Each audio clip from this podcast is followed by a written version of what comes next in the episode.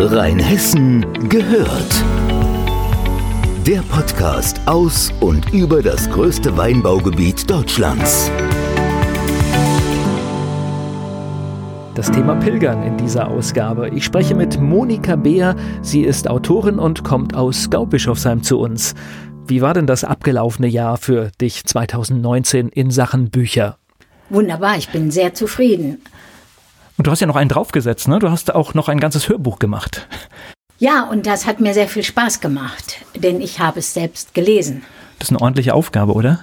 Ja, eine Mammutaufgabe. Ich glaube, ich bin zwei Wochen lang jeden Tag ins Studio und habe gelesen, aber es hat mir sehr viel Spaß gemacht. Und je begeisterter meine Zuhörerin war, die das aufgenommen hat, umso besser konnte ich lesen.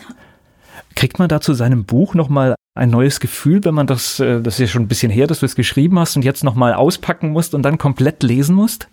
Ja, absolut. Na gut, das ist ähnlich wie bei Lesungen, die ich halte. Aber das ganze Buch in einem zu lesen, hat mich natürlich nochmal ganz intensiv in die Geschichte reingebracht. Und wenn Julia irgendwas gesagt hat, da und da müssen wir nochmal wiederholen oder kannst du dich erinnern? Und dann, zack, habe ich das Buch aufgeschlagen und ich habe mich selbst gewundert, dass ich fast immer im richtigen Kapitel war und sofort die Seite gefunden habe, die sie meinte. Dann sollte das vielleicht so sein. ja. Jetzt erzähl mal ganz kurz äh, Titel und äh, um was geht es überhaupt in dem Buch? Die Schwestern der Weg und das Meer ist der Titel. Und es geht um die Pilgerwanderung zweier Schwestern von San Sebastian nach Santiago de Compostela.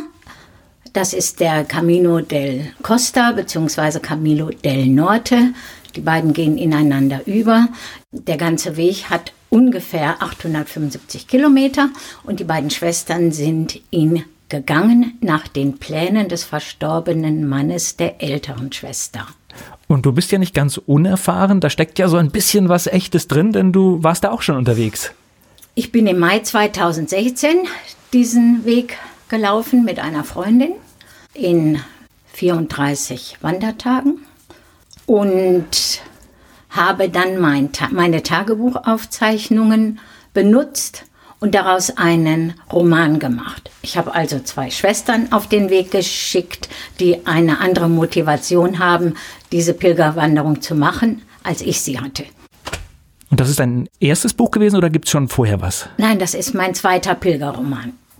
Der erste Pilgerroman heißt Eine Socke voller Liebe, spielt auf dem Camino Frances, den bin ich 2009 gegangen und habe da meinen ersten Pilgerroman geschrieben.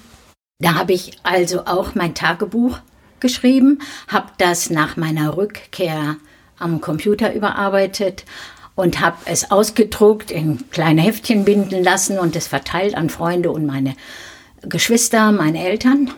Und dann kamen halt immer mehr Leute, die wissen wollten, wie war das? Du warst jetzt fünf Wochen unterwegs zu Fuß mit Rucksack. Und ich wollte aber mein Tagebuch jetzt nicht so an alle Leute weitergeben, sondern nur an die enge Verwandtschaft, weil da halt viel Persönliches drin steht. Und da ich mich ja schon seit mehreren Jahren mit dem Schreiben von Kurzgeschichten befasste und Schreibkurse besucht habe, kam mir dann die Idee, ich mache aus diesem Tagebuch einen Roman. Ich schicke zwei andere Frauen auf den Weg, erfinde eine Geschichte. Und ja, so kam es, dass ich die Freundinnen Andrea und Sabine auf den Camino Frances geschickt habe. Wie bist du zum Pilgern gekommen? Wann hast du es schon immer gemacht oder? Nein.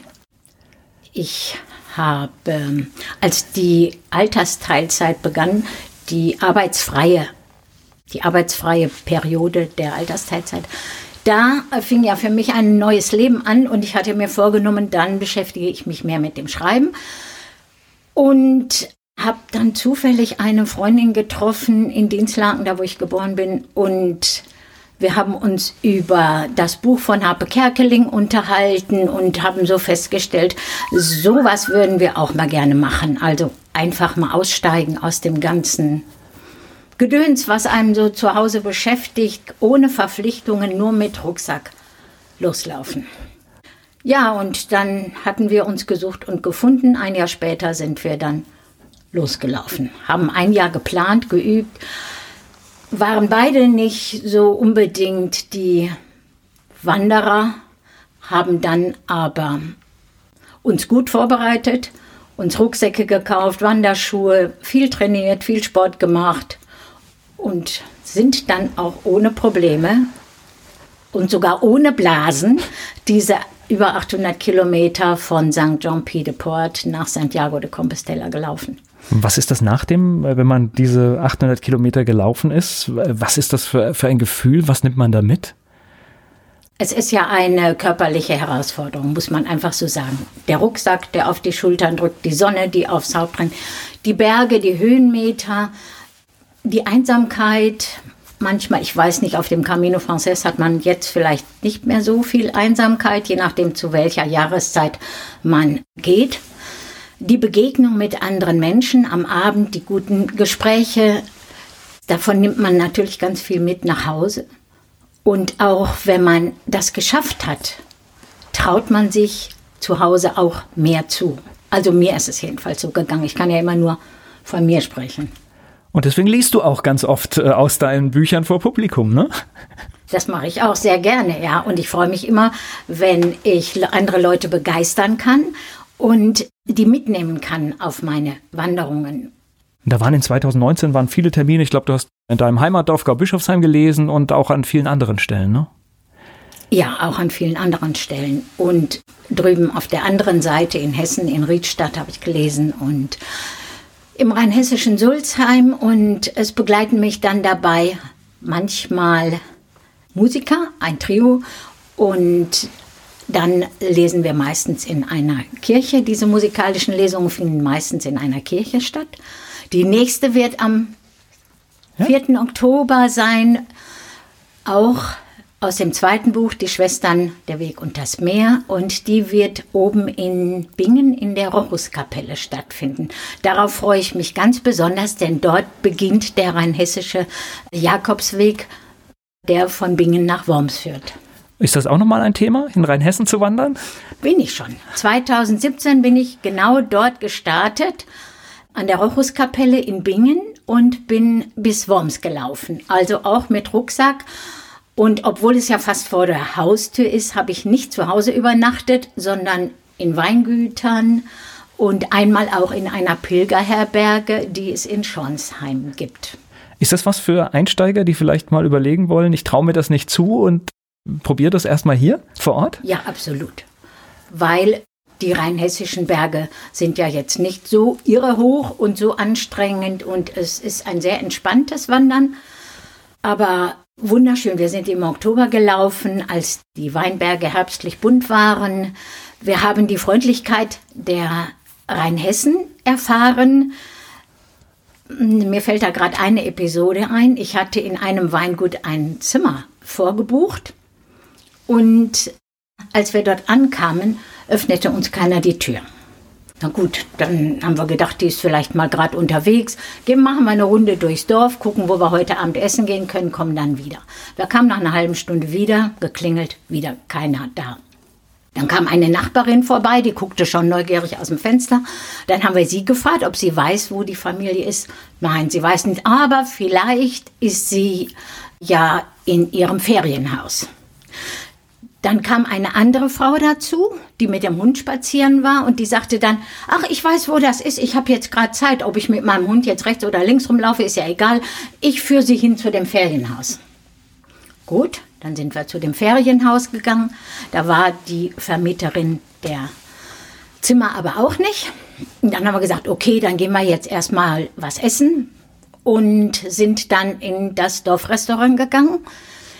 Dort haben wir dann unsere Geschichte erzählt, dass wir da ein Zimmer gebucht haben. Und in so Dörfern gibt es ja meistens nur ein oder zwei Übernachtungsmöglichkeiten. Also wir wären schon aufgeschmissen gewesen, wenn wir da nicht hätten übernachten können. Naja, gut und schön. Dann haben wir der Wirtin unsere Geschichte erzählt und die hat gesagt, ach, ich kenne den Mann. Also es könnte sein, dass der Bürgermeister die Telefonnummer hat, denn der Mann dieser Vermieterin ist im Gemeinderat. Also wenn sich jetzt innerhalb der nächsten Stunde niemand meldet und Sie die auch nicht telefonisch erreichen, dann rufe ich den Bürgermeister und frage ihn nach der Handynummer.